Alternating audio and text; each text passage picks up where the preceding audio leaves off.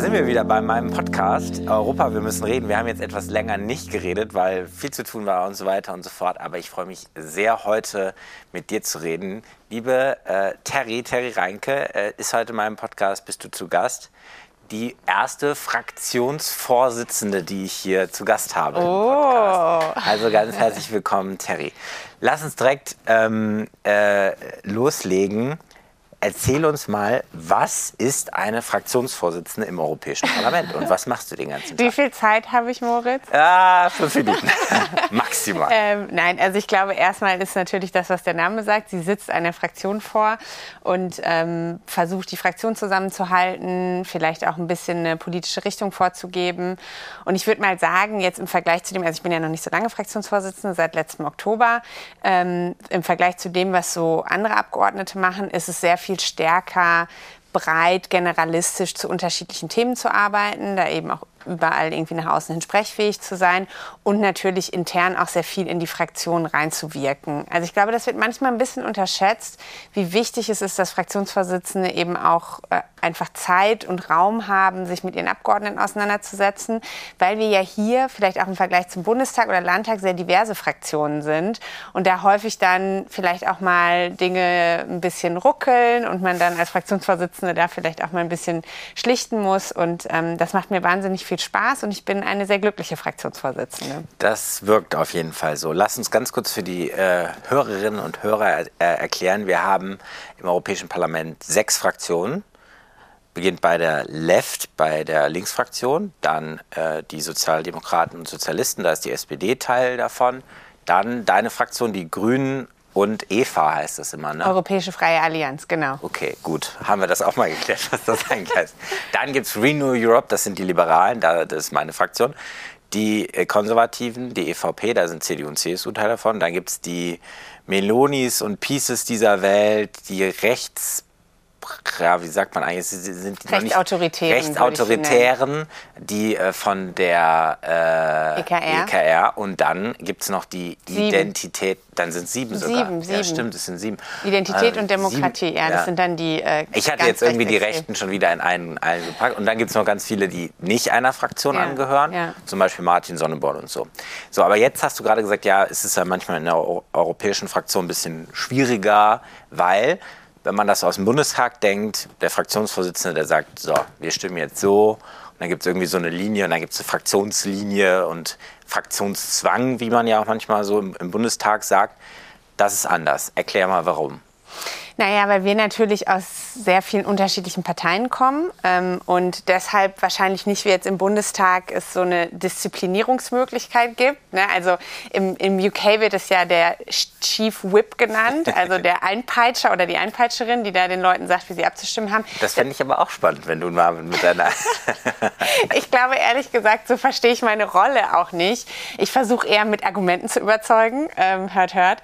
Ähm, nein, es gibt natürlich eine größere größere Diversität, wie schon gesagt, gerade in Fraktionen, die auch zusammengesetzt sind aus unterschiedlichen Parteienfamilien. Also bei euch sind ja sogar zwei Parteienfamilien, die mit in der Fraktion sitzen. Wir versuchen aber schon, und ich glaube, das ist bei euch auch so, als ich würde jetzt mal sagen, wahrscheinlich die beiden proeuropäischsten Fraktionen, ähm, immer eine gemeinsame Linie irgendwie hinzubekommen. Also das kann im Zweifel dann auch sehr lange Fraktionsdiskussionen bedeuten. Das kann zum Teil sehr schwierig sein. Und wenn dann Einzelne anders abstimmen, ist das auch okay. Aber wir versuchen eigentlich sehr kohärent zu sein, weil wir natürlich wollen, dass hier im Europäischen Parlament die Abgeordneten nicht ihre nationalen Debatten vertreten. Das passiert ja, ja im Rat, ja? ja. Also eigentlich sind die nationalen, die, die Mitgliedstaaten hier schon genug vertreten. Hier wollen wir eigentlich gemeinsame europäische äh, Lösungen, die sich dann eben eher an politischen Inhalten, also ihr stimmt dann anders ab als wir, ja. ähm, daran orientieren. Und deshalb ist es manchmal etwas schwieriger und dauert auch etwas länger. Aber ich glaube, um der europäischen Demokratie äh, damit auch einen Dienst zu erweisen, ist es wahnsinnig wichtig, dass wir das hier machen, weil wir damit natürlich auch Brücken bauen können zwischen unterschiedlichen nationalen Debatten. Das stimmt total. Und es ist, glaube ich, so, dass die eure Fraktion, eure Grünen Fraktion besonders äh, geschlossen auch meistens ist. Das ist schon nochmal das tatsächlich, glaube ich, besonders, weil ich glaube, ihr habt eine sehr gleiche Vorstellung davon, äh, was ihr ähm, sozusagen, was eure Linie ist. Bei uns, bei den Liberalen, ist es schon oft ne, sehr liberal. ja? äh, und bei den großen, bei den ganz großen Fraktionen gibt es auch mal wild durcheinander. Aber man muss natürlich irgendwie versuchen, dann auch gemeinsam, das ist ja hier im Europäischen Parlament immer wichtig, um auf einen Kon Konsens zu kommen, gemeinsam zu Positionen zu kommen. Ähm, wie geht das dann? Also das ist ja dann in der sogenannten COP, dann die Conference Fraktions of Presidents. Conference of Presidents. Also wir haben hier eine President. Ja, genau. sogar. Ich bin nämlich eigentlich nicht Co-Vorsitzende, sondern Co-Präsidentin Co-President. im, im Englisch. So, und wie, wie, wie ist das? Also das ist ja, da will man ja irgendwie immer mal ein Mäuschen spielen. Wie ist das? Da geht ihr dann rein und dann, was passiert da? Da diskutieren wir über unterschiedlichste Dinge. Also das können Sachen sein, die eben sehr, ich sag mal, regelmäßig sind, wie zum Beispiel die Tagesordnung der Plenarsitzung. Die werden eigentlich zuerst zwischen den Fraktionsvorsitzenden verhandelt. Aber wir diskutieren auch so Sachen, wen laden wir zu welchem Event ins Europäische Parlament ein. Ähm, wir haben vor kurzem mal darüber gesprochen, dass wir gerne die georgische Präsidentin einladen würden, die ja sehr proeuropäisch ist. Ähm, und dass wir sozusagen auch immer wieder so Momente haben im Parlament, um eine Debatte ähm, zu erzeugen oder dann eventuell auch einfach nur, um irgendwas anzuerkennen. Ähm, wir machen aber auch sehr politische Dinge, also zum Beispiel, also das ist auch politisch, aber auch vielleicht noch konkreter politische Dinge. Gerade haben wir eine Debatte dazu, wie wir eigentlich mit VertreterInnen ähm, unterschiedlicher Drittstaaten umgehen. Wir haben ja mittlerweile ein Verbot für ähm, russische und belarussische äh, DiplomatInnen ins Europäische Parlament zu kommen. Das haben wir nach ähm, Eskalation des brutalen Angriffskriegs auf die Ukraine so entschieden. Jetzt gerade gab es ja nach Katargate eine Debatte, wie geht man eigentlich mit ähm, zum Beispiel katarischen, aber auch marokkanischen äh, DiplomatInnen um. Ähm, sowas wird dann in der Conference of Presidents diskutiert. Und ansonsten so ein bisschen alles, was vielleicht ein bisschen zu technisch fürs Parlament, also für, fürs Plenum ist, für die große Debatte, ähm, was aber irgendwie eine politische Entscheidung der Fraktionen braucht. Und da wird dann nach Mehrheit abgestimmt. Ne? Also wir haben alle sozusagen das Stimmgewicht, was wir als Frakt in unserer Fraktionsgröße mitbringen.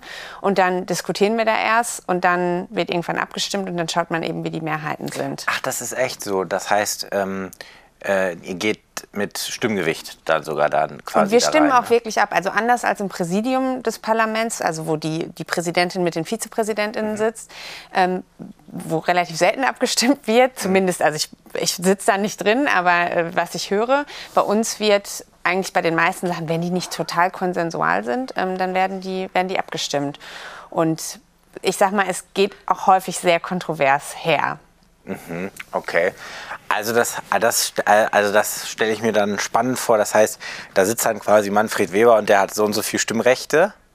Und dann, und dann wird geguckt quasi ähm, und dann wird Wird einzeln ausgerechnet. Einzeln also dann gibt es so eine Reihe, dann spricht halt erst, ähm, also ne, die, die EVP, Manfred Weber meistens, Irache García Perez für die Sozialdemokratin, Stefan Sejourné für die Liberalen. Wenn die sich alle einer Meinung sind, dann Ist ist, eh ist, eine Mehrheit da, ja. Wenn das aber dann ist nicht die so von der ist. Leyen Coalition sozusagen. Ja, das da. ist ja, das ist ja die Plus, ne? Also das haben ja auch, ich meine, gut, es war eine geheime Wahl, wir wissen ja nicht, Ja. wer für Ursula von der Leyen gestimmt hat, aber äh, es haben ja offensichtlich auch noch einige EKR-Leute für sie gestimmt. Ähm, nee, und ansonsten geht es dann halt eben, und manchmal, wenn wir nicht sofort eine Mehrheit organisiert bekommen, dann wird auch noch mal weiter diskutiert. Ne? Also es ist schon, finde ich jetzt mal im Vergleich, also ich habe vor im Bundestag gearbeitet, da habe ich viele Dinge immer eher als ziemlich starr empfunden, was hier wirklich anders ist. Also Ja. ich habe das Gefühl, es wird viel gerungen, es wird viel rumdiskutiert. Wir kommen alle aus, oder fast alle, aus Ja. sehr unterschiedlichen Hintergründen, haben auch sehr unterschiedliche Vorstellungen davon, wie Politik und institutionalisierte Politik so abzulauf, abzulaufen hat. Und ähm, dann wird da eben wirklich Mhm. drüber diskutiert. Und das finde ich auch, ich weiß nicht, wie du das wahrnimmst, du warst ja vor im Landtag, das finde ich eigentlich, was die Arbeit hier noch viel Ja. spannender macht. Ja? Weil, sei das jetzt in unseren Shadow-Meetings, wo wir über Files diskutieren oder in der COP oder wo auch immer, es geht nicht darum, ich habe jetzt irgendwie das institutionalisierte Argument auf meiner Seite und deshalb geht was nicht, sondern es geht wirklich sehr, sehr viel stärker um konkrete Argumente, die ich zum Teil auch dann falsch finde oder was auch immer, ja, und dann liegen die Mehrheiten blöd, aber trotzdem habe ich hier den Eindruck, dass ich ganz oft direkt an der Sache diskutieren kann. Ja. Und das macht mir eigentlich als Abgeordnete viel mehr Spaß, als jetzt nur zum Teil auch dann sehr technisch organisierte Mehrheiten irgendwie durchzusetzen. Und man kann natürlich dann auch, ähm, das finde ich hier das Spannende, man kann sich ja seine Mehrheit auch so ein bisschen suchen. Ne? Also man hat zu einem Thema Ähm, beispielsweise zum Thema Rechtsstaat, da wollte ich auch noch äh, zu kommen, weil da haben wir uns, glaube ich, so hauptsächlich kennengelernt da haben wir dann eben mit die den Grünen Triloge, äh, sehr die, wir, die wir in dieser, äh, in dieser heißen Phase dann die ganze Nacht durchverhandelt haben. Genau, das müssen wir jetzt, glaube ich, erzählen, weil ich finde, das ist ja irgendwie das Spannende, ähm, was ich auch versuche mit meinem Podcast, dass man so ein bisschen hinter die Kulissen, mhm. dass man das so ein bisschen spüren kann, wie funktioniert das hier. Also wir haben, Terry und ich, uns kennengelernt. Wir haben zusammen in den Verhandlungen zum Rechtsstaatsmechanismus mhm. gesessen. Ähm, äh, der Rechtsstaatsmechanismus ist, das ist unser Instrument, um jetzt ähm, äh, Ungarn, Polen, aber auch alle, es ist ja grundsätzlich offen für welchen Mitgliedstaat, aber wenn ein Mitgliedstaat EU-Gelder missbraucht, gegen Rechtsstaatlichkeit verstößt, können wir endlich Gelder zurückhalten.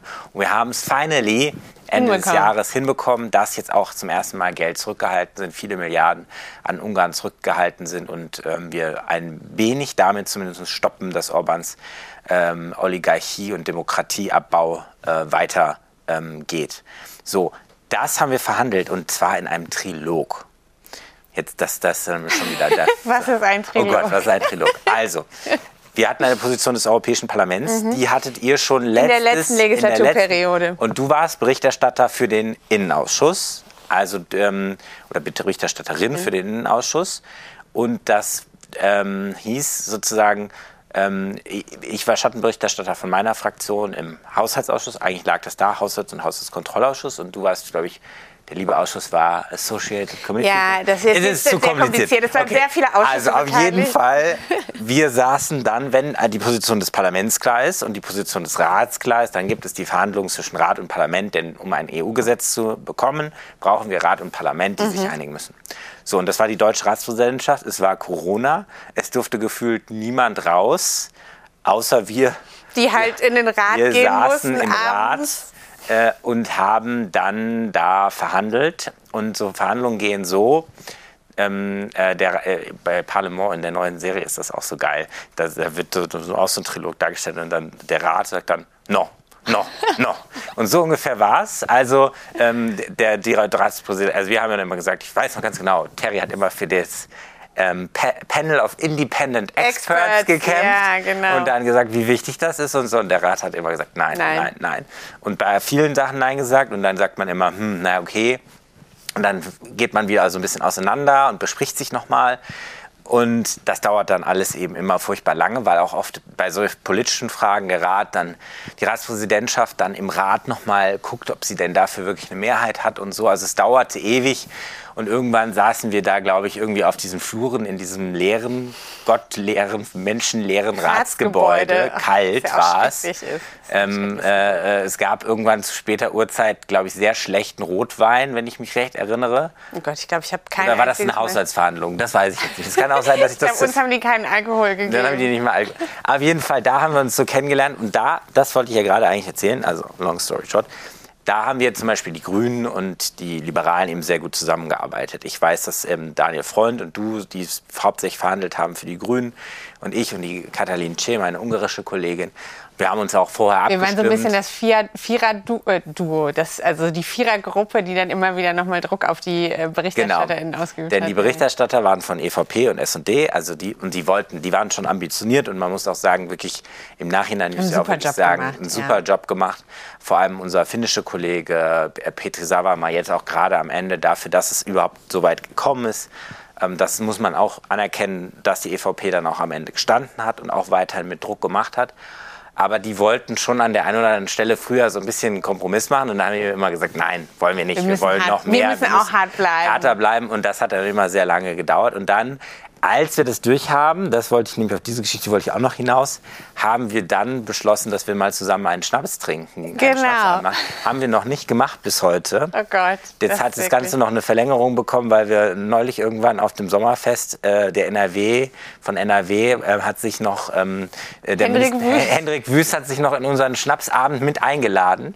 Also müssen wir irgendwann mal drei Schnäpse äh, mit Hendrik Wüst trinken. Aber so entsteht das und ich finde, das macht ja irgendwie so spannend ähm, hier, dass man eben über Parteigrenzen hinweg, über Ländergrenzen hinweg, ähm, dass man für so Sachen kämpft und dann halt gemeinsam auch ähm, so, wir werden nicht bei allen Themen irgendwie einer Meinung sein, ga, ganz bestimmt nicht, äh, FDP und Grüne, aber da kann man eben dann bei solchen Themen auch ähm, wirklich was, was erreichen und das ist, glaube ich, genau das, was du eben meintest, mhm. mit diesem dass man offen einfach diskutiert und ähm, ja, es halt anders ist als nationale Politik. Und ich finde gerade, also das, bei der Rechtsstaatskonditionalität war es ja auch genau das, was das am Ende möglich gemacht hat. Ne? Weil ich meine, genau. du hast eben angesprochen, wo kommt das Ding eigentlich her? Also als das vorgeschlagen worden, erstmal, dass es überhaupt kommt. Das hatte eine wahnsinnig lange Vorgeschichte, weil ja. du hast weggelassen, wo eigentlich Gesetzesentwürfe herkommen. Und die kommen eben nicht äh, aus dem Parlament oder aus dem Rat, sondern von der Europäischen Kommission. Und überhaupt genug Druck aufzubauen, dass die Kommission so einen Vorschlag machen würde da hat das Parlament wirklich über Jahre hinweg, auch fraktionsübergreifend, unglaublich viel gerödelt. Ja. Und das sind halt häufig Sachen, die dann am Ende so ein bisschen ich glaube, wahrscheinlich nicht die große politische Aufmerksamkeit bekommen. Aber ohne diesen Einsatz von ganz vielen Kolleginnen und Kollegen Stimmt, aus unterschiedlichen ja. Fraktionen wäre es niemals überhaupt zu dem Vorschlag gekommen. Und dann mit dem Vorschlag eben und den harten Verhandlungen, die wir da geführt haben, zu diesem Ergebnis, was wir heute haben. Und ähm, das ist was, was, glaube ich, in Medien vielleicht nicht so spannend zu erzählen ist. Ja, also ich, ich habe das häufig, wenn dann irgendwann eine Parlamentsposition da ist oder ein Trilogergebnis da ist und die, weiß ich nicht, ARD-Leute eigentlich gerne wollen, dass sie jetzt aus zwei Fraktionen Abgeordnete bekommen, die sich dann gegenseitig die Köpfe einschlagen darüber, ob das jetzt gut oder schlecht ist, wie das eben in so einer Oppositionsregierungsdynamik mhm. häufig ist. Und bei uns funktioniert das häufig nicht so, nicht gut, so ja. weil viele Fraktionen eben sagen, ja, wir haben da gute Sachen drin, wir sind an einigen Sachen auch nicht zufrieden, aber wir haben uns eben am Ende diesem Kompromiss anschließen können. Und ähm, das ist einerseits ein totaler Segen, finde ich, weil wir total konstruktiv dadurch zusammenarbeiten, auch müssen. Mhm. Andererseits ist natürlich auch ein Fluch, weil ich glaube, für die Außendarstellung und für die Verständ also Verständlichkeit auch der unterschiedlichen Argumente macht es das häufig schwieriger.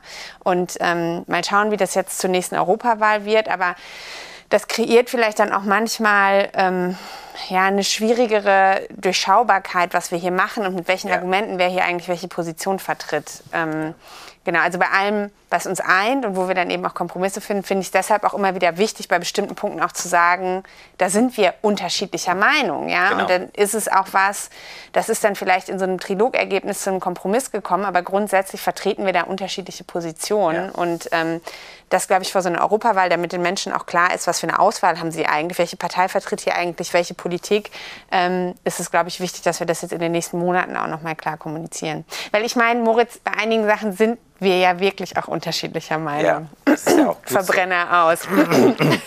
Das ist ja auch gut so, dass wir in äh, einer Demokratie unterschiedliche Meinungen haben können, ja. weil dann können sich Wählerinnen und Wähler ja auch eine, ein, ein Bild darüber machen, welche ist, was denn meine Position und das dann wählen. Ich glaube, der, den größten Fehler, deswegen finde ich es ganz großartig, was du gerade gesagt hast, den größten Fehler, den wir machen können, ist den nächsten Europawahlkampf wieder zu einer Europawerbeveranstaltung mm, zu machen. Mm. Weil wir gehen damit in so eine Debatte hinein. Niemand würde sagen, wir machen Bundestagswahlkampf und wir werben mal für die Bundesrepublik Deutschland. Deutschland. Also außer vielleicht in Teilen von Bayern. Ja, aber da wird, ist, wird, wird dann nicht gesagt, ah toll, also ich gehe zur Bundestagswahl, weil Deutschland ist so toll. Sondern natürlich wird gesagt, geht zur Bundestagswahl, weil wir wollen das und das Konzept. Genau. Wir wollen Deutschland grüner machen, wir wollen Deutschland liberaler machen und so weiter und so fort. Das ist völlig selbstverständlich. Es wird über die Frage diskutiert. Und bei Europa wird immer noch über das Ob äh, so diskutiert, genau. was aber ehrlich, sagen wir ehrlich, also wir sehen es am Brexit und sonst wo, es ist ja, ist ja keine, keine Frage, sondern natürlich müssen wir auch über institutionelle Fragen sprechen, aber wir sollten nicht diesen Fehler machen, uns mit so einer ähm, ja, hauptsächlich mit, den, so mit der Europawerbeveranstaltung zu beschäftigen und stattdessen die unterschiedlichen Optionen deutlicher zu machen. dann kann eben jeder das Europa wählen, was er gerne haben genau. will. Und die Übrigens auch die, die sagen, wir wollen weniger Europa. Das kann ja, ist nicht unsere Position, aber das kann ja die Position auch sein. Aber wenn man sich so, so ähm, ich glaube, man macht es den Europakritikern auch so leicht, wenn man das nur zu so einer Werbeveranstaltung macht, weil dann sagen die halt, ja, wir sind dagegen. Äh, und dann stellen sie sich gegen alle anderen. Und ich glaube, diese Debatte müssten wir auch noch mal stärker. Wie kriegen wir das eigentlich hin? Dass man zum Beispiel auch diese Debattenstärke hat. Ich habe da ja jetzt vorgeschlagen, dass wir zum Beispiel eine europäische Talkshow Europa will, also Anne will, hat ja jetzt aufbekommen, weil das wäre zum Beispiel vielleicht mal spannend, bevor die Einigung da ist, genau. einen Minister und einen Europaabgeordneten zu haben, weil da ist ja meistens der Streit eigentlich sogar viel stärker als dann oft noch im Parlament, manchmal im Parlament auch. Obwohl ich fände, ehrlich gesagt, also ne, äh, ich finde den Vorschlag total nachvollziehbar. Ich finde aber auch ähm, bei einigen Sachen, also ich habe das beim Brexit häufig gedacht, aber auch bei einigen anderen Fragen, ähm, es, ist, es könnte ja auch einfach mal ein Europaabgeordneter oder eine Europaabgeordnete in eine Anne, Anne Will oder Maybrit Illner Talkshow eingeladen werden. Ja. ja? Und das wird wahnsinnig selten gemacht, ja. ähm, weil ich das Gefühl habe... Auch bei europapolitischen Themen übrigens. Selbst bei europapolitischen Themen, ja. weil ich das Gefühl habe, das hört sich jetzt, oh Gott, wieder wie eine böse Medienschelte an, aber ich, ich kann es irgendwie auch nachvollziehen. Die Redaktionen sitzen dann eben, was weiß ich, wahrscheinlich in Berlin oder in Köln oder wo die alle so sitzen ähm, und ich glaube, häufig können die nicht richtig nachvollziehen, wie hier bestimmte Prozesse ablaufen. Ja. Und die haben dann so eine unfassbare Angst davor. Ich setze da dann so eine Europaabgeordnete in diese Talkshow rein und die fängt dann an, irgendwas von Trilogen zu erzählen. Ja. Und dann sind die ZuschauerInnen alle weg. Und dann, äh, ja. dann, dann kann ich sozusagen den Faden der Sendung überhaupt nicht mehr so erzählen, wie ich das wahrscheinlich mit Bundestagsabgeordneten, die viel geübter da drin sind, dann eben auf Diese einer, Auseinandersetzung. Genau. Und, und wahrscheinlich auch in den Debatten, wie sie dann eben in Deutschland gerade geführt werden, als wir das jetzt sind. Ja. Und ich habe das oft gemerkt, ähm, weil, also jetzt gerade in dieser Brexit-Debatte bin ich wahnsinnig viel in britischen Talkshows gewesen oder in ja. unterschiedlichen Interviews und du so weiter. Du sprichst ja auch sehr gut Englisch. Ach ja. Aus deiner Zeit in Glasgow? Edinburgh. Edinburgh. Ich habe in Edinburgh mein Erasmus-Jahr gemacht, aber ehrlich gesagt, ich finde mein, mein, Englisch eigentlich immer noch schlecht. Aber gut, das ist ein Nein, anderes Thema. schon gut Englisch, kann man hier schon es sagen. Schon, Können wir ist, festhalten. Es ist halt dieses European English, ne? Ja. Also wenn man dann bei Veranstaltungen ist und man weiß, oh mein Gott, es hören gerade nur Native Speaker zu, dann bin ich schon immer ein bisschen, ja. weil wir schon anders Ich hatte jetzt Englisch ein BBC-Interview und habe hinterher mich gesehen und dachte mir, oh, und irgendwie, keine Ahnung. Aber, aber die, ich, also ich muss sagen, ich die sind häufig auch ähm, sehr reflektiert, was das angeht äh, und sagen eben, you did your best. Ja. ja. also du sprichst halt in der Zweitsprache und äh, dafür hast du irgendwie deinen Punkt machen können und ja. das ist ja das, was am Ende zählt. Ja. Nee, aber ich fand das ganz interessant, ähm, weil die eben dadurch, dass in dem Brexit natürlich wahnsinnig viel Europa im Fokus stand, angefangen haben, sehr viel mehr auch Europaabgeordnete einzuladen. Ja. Und ähm, das hat immer fantastisch geklappt, ja. ja. Also ich meine, da waren zum Teil auch problemat finde ich, problematische Gestalten, also ne, aus dieser Nigel Farage-Partei und so weiter und so fort dabei. Aber trotzdem, ähm, irgendwie war die, das Gesprächssetting total ja. klar. Und das habe ich manchmal das Gefühl, dass viele Redaktionen in Deutschland das mit Europaabgeordneten noch nicht so richtig herstellen ja. können.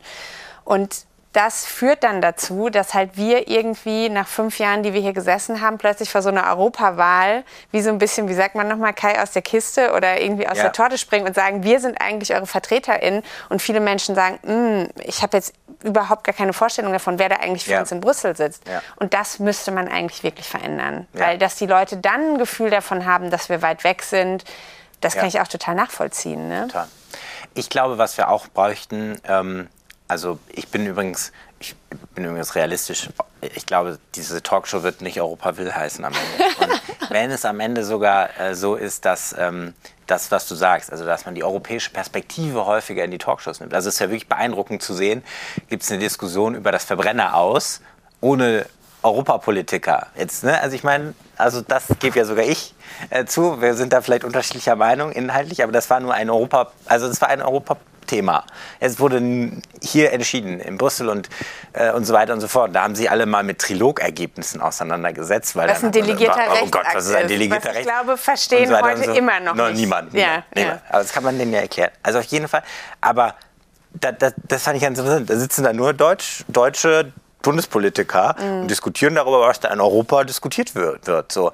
Ähm, und ähm, oder Migration ja, also wie oft haben wir eine migrationspolitische Debatte ohne, ja, und übrigens auch ohne andere Europäer? Mhm. Ich meine, wir, wir sind ja anderer Meinung als die, aber es wäre ja vielleicht sogar mal spannend, in Ungarn mal seine Position da vortragen zu lassen.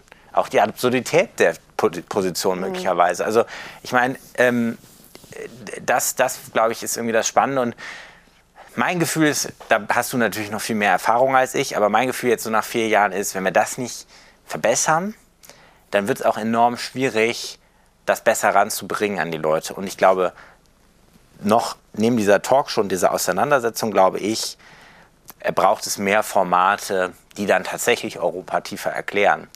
Ähm, ich finde, es gibt mittlerweile ganz großartige Dokumentationen im mhm. öffentlich-rechtlichen Rundfunk, so in den Mediatheken, diese Kevin Kühnert-Doku zum Beispiel oder so. Ähm, es gab auch schon mal diese die Dokumentation damals über Jan-Philipp Albrecht mit der Datenschutzgrundverordnung. Mit der Daten Warum, da, das zum Beispiel, dafür würde ich, wirklich, zahle ich richtig gerne ähm, ähm, Demokratieabgabe oder wie es, äh, wie es jetzt äh, Beitrag, rund, ne, heißt es jetzt noch Beitrag, egal. Auf jeden Fall Rundfunkbeitrag? heißt Be Beitrag nicht mehr GEZ. Ich nee, nee, nee, es wird so, nicht mehr Gebühr genannt, ja, glaube ich. genau, eher. egal. Es ist jetzt der Rundfunkbeitrag. Das ist also ich meine, da, ich verstehe ja, dass das einfach Geld kostet und ich finde, da wäre doch qualitativ ähm, gute, so gute ähm, ja, Formate, die das, die dann zum Beispiel irgendwie einen Abgeordneten auch mal begleiten, so ein bisschen erklären, was so in den hinter die Kulissen schauen, das wäre eigentlich, glaube ich, doch. Und ich finde, also was du sagst, natürlich aus den Europaabgeordneten, die jetzt in Deutschland zur Wahl angetreten sind, ähm, aber ich finde eben auch aus anderen Ländern. Ja, ich denke manchmal, wir haben so ja. unfassbar spannende KollegInnen. Ja, ja. Ähm, eine irische Kollegin von mir, die jahrelang ähm, mit Greenpeace auf Meer und auf Meer unterwegs war, eine schwedische Kollegin, die ehemalige Kulturministerin ist. Äh, eine der schwarzen Frauen hier im Europäischen Parlament, also auch vielleicht mal eine größere Diversität dessen, wer hier eigentlich so die europäischen Bürgerinnen ja. und Bürger vertritt, äh, darzustellen. Ich fände das wahnsinnig spannend. Und ich glaube aber, und du hast eben diese Serie äh, äh, Parlement. Parlement angesprochen, dass man da vielleicht auch erstmal hier drin gewesen sein muss, um diese spannenden Dinge zu entdecken. Weil ja. ich glaube, für viele Johnnies, die dann einfach mal hier hinkommen, um eine Reportage zu drehen und dann, was weiß ich, fünf, sechs, sieben Drehtage haben, ja. die, die können diese besonders interessanten, lustigen, vielleicht auch absurden Geschichten gar ja. nicht sofort so spotten. Ja? Und deshalb würde ich mir wünschen, dass da eben einfach beim öffentlich-rechtlichen, ähm, ich meine, die haben jetzt ja schon das offensichtlich, äh, zumindest das ZDF, äh, das Büro hier äh, erweitert, aber dass da einfach auch noch mal mehr ähm, ähm, ja, mehr Raum für geschaffen wird und dann eben auch Leute die Möglichkeit haben, das wirklich auf unterschiedliche Arten und Weisen irgendwie spannend zu erzählen. Ich habe übrigens vor der letzten Europawahl ähm, oder vielleicht auch ähm, schon ja, oder kurz danach ähm, relativ viel mit dem Kinderfernsehen gemacht. Und das finde ich ist zum Beispiel auch, auch sowas, gut, ja? also ja. Kindern zu erklären ähm, und dann sind da Abgeordnete aus Deutschland, aus Frankreich, aus Finnland und die kommen zusammen und diskutieren dann bestimmte Gesetze und so weiter und so fort. Ich glaube, das so unterschiedliche Formate zu finden, die dann einfach den Menschen Europa näher bringen kann, weil dann müssen wir das nicht wieder bei dieser Europa-Werbeveranstaltung genau. Europawahlen genau. machen, ja? ja? Sondern wir können dann über unsere politischen Inhalte streiten, wenn sozusagen dieser diese, was ist Europa eigentlich vorher schon von guten Medienformaten oder ja. unterschiedlichen Akteuren erklärt worden ist. Ja, also ich sag mal hier, wenn irgendwer von Logo zuhört oder zuschaut. Ich hätte, ich würde gerne, also es wäre wirklich mein Traum. Was für ein Traum, Mal oder? Logo, also Kinder, so ein Kinderreporter, großartig. ähm, lass uns äh, zum, zum Abschluss vor allem, das ist eigentlich so ein Thema, jetzt haben wir schon wieder, wir haben angefangen zu quatschen und wir quatschen uns hier so durch. Ähm, lass uns äh, zu einem Thema kommen, was, glaube ich, dir oder uns beiden äh, am Herzen liegt. Das ist auch die Frage, wie tolerant ist Europa ähm, eigentlich? Und du warst, bevor du jetzt Fraktionsvorsitzende geworden bist, warst du ja Vorsitzende der LGBTI-Intergroup. Mhm ähm, also der größten Intergroup. Kurz erklären, was eine Intergroup ist. ist ein Zusammenschluss von Abgeordneten, nicht in einem Ausschuss oder so, sondern einfach Abgeordnete, die sich zu einem gewissen Thema zusammenschießen und zusammenarbeiten. Und die LGBT-Intergroup ist die größte hier im Parlament und kämpft eben für Toleranz in Europa. Und ähm, ich finde, ähm, gerade wenn wir das jetzt sehen, ähm, aktuell die Klage vor dem Europäischen Gerichtshof mhm. ähm, gegen Ungarn, gegen das Anti-LGBT-Gesetz dort, wo wirklich ja für alles zu Propaganda und Straf, ja, strafrechtlich relevant wird, was man, wenn man irgendwie informiert äh, über ähm, ja, nicht heterosexuelle äh, oder klassische Familien oder wie das, wie das dann genannt wird. Nicht äh, traditionelle äh, Geschlechterrollen. Nicht traditionelle Geschlechterrollen oder was. Ähm, also das, das ist schon krass, finde ich, was da teilweise in Europa ähm, äh, auch passiert und das ist ja ein Thema, was, wo du auch unglaublich dich ähm, auch engagiert hast. Und wie siehst du da die Entwicklung in den letzten Jahren?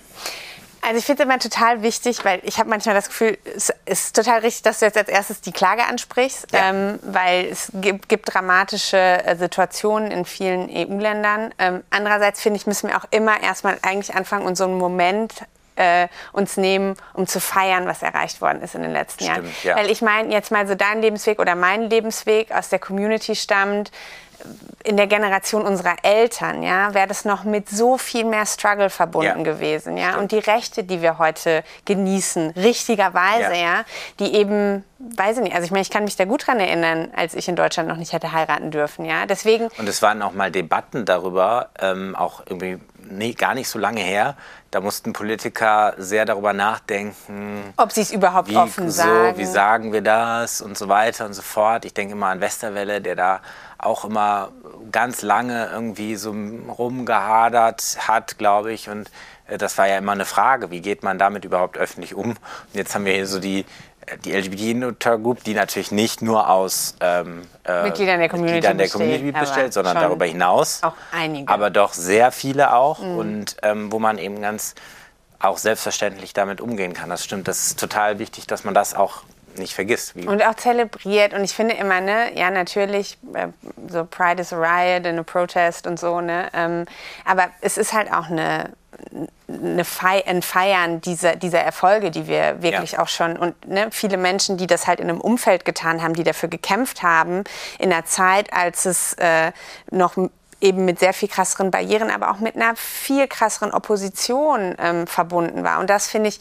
um die auch in dem, was sie getan ha hat, einfach anzuerkennen, finde ich es Ja. immer wieder wichtig, auch das Stimmt. zu sagen. Also wir sind schon einen langen Weg gekommen, wir haben heute Möglichkeiten und das ist wunderschön. Das hat viel mehr Freiheit gebracht, das hat viel mehr Gerechtigkeit gebracht und das ist was, wovon die gesamte Gesellschaft heute schon profitiert. Und der Punkt ist dann natürlich bei dieser ganzen Feierei nicht zu vergessen, dass es auch noch sehr viel zu tun gibt. Ne? Und dass es eben auch gleichzeitig einen wahnsinnigen Angriff gibt auf diese Errungenschaften. Und da ist es leider nicht nur Ungarn und Polen, wo das passiert, sondern jetzt haben wir den Fall in Italien, wo Ja. es eine Praxis gab, dass ähm, Geburtsurkunden von gleichgeschlechtlichen Paaren, die eben in Italien selber ähm, keine Kinder haben konnten, dass die zumindest auf lokaler Ebene anerkannt worden sind von BürgermeisterInnen. Und das ist jetzt von der rechtsextremen Regierung ähm, soll, oder ist jetzt verhindert worden ähm, oder soll verhindert werden. Und das führt eben dazu, dass ganz viele Familien, Regenbogenfamilien, eine Rechtsunsicherheit haben. Und ähm, das ist sehr bewusst meiner Wahrnehmung nach Ja. auch, wenn man jetzt mal sich anschaut, wie Meloni und auch andere aus der Lega und von Fratelli d'Italia und auch ehrlich gesagt von der Forza Italia, ja. Ja. ähm, wie die sich positionieren, ist es ein ganz bewusster Angriff Ja. auf die LGBTI-Community und Regenbogenfamilien. Und das sind natürlich Entwicklungen, die ich finde auch in Deutschland nicht von der Hand zu weisen sind. Ich meine, wir sind jetzt mit der Fortschrittskoalition angetreten. Ähm, dass es jetzt so lange dauert, dass der ähm, Entwurf zum Selbstbestimmungsgesetz kommt. Also ne, das hat ja auch alles damit zu tun, dass es auch in Deutschland mittlerweile eine wachsende Anti-LGBTI-Kampagne gibt. Ja. Ähm, und das ist eben sehr stark natürlich von der AfD und anderen rechtsextremen Kräften angetrieben.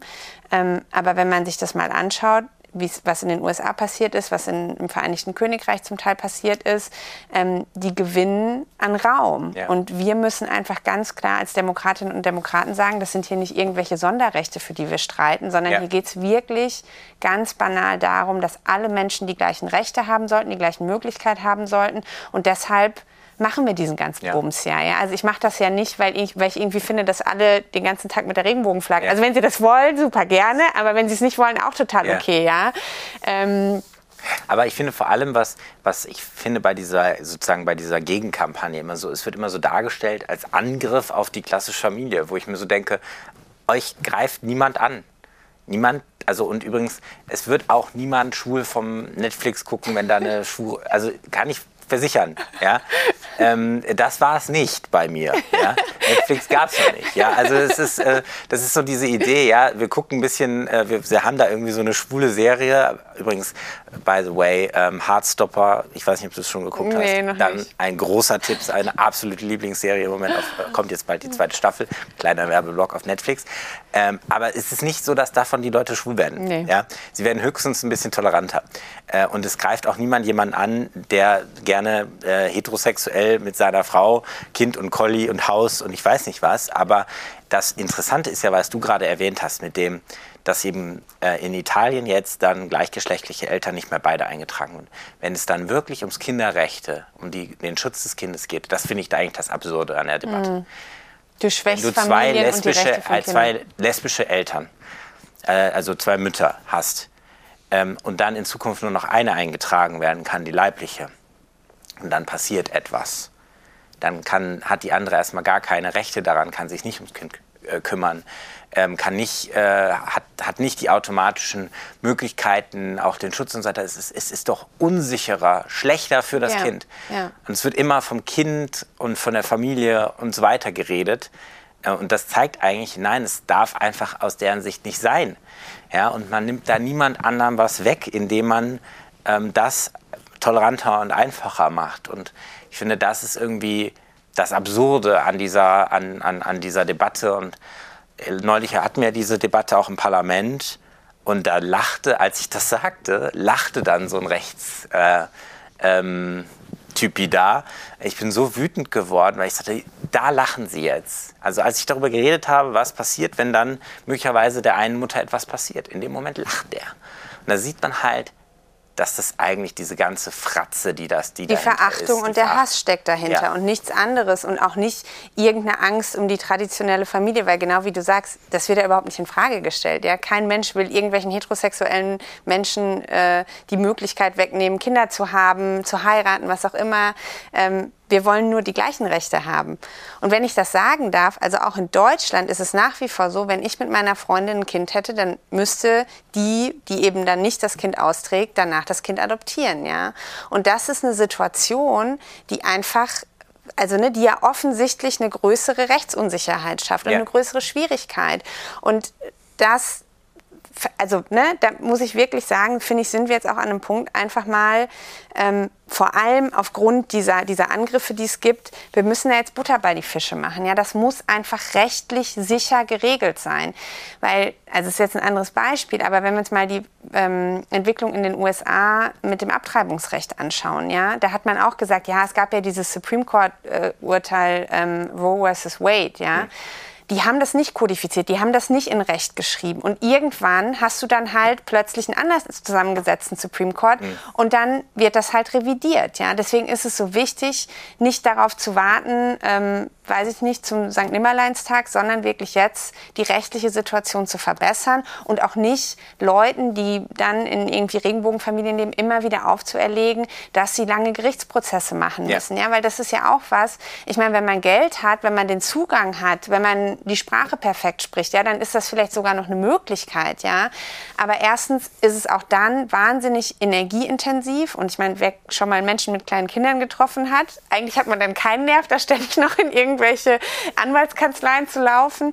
Und zweitens ist es halt eben dann auch wieder nur für die möglich, die die finanziellen und auch ansonsten Kapazitäten dafür Ja. haben.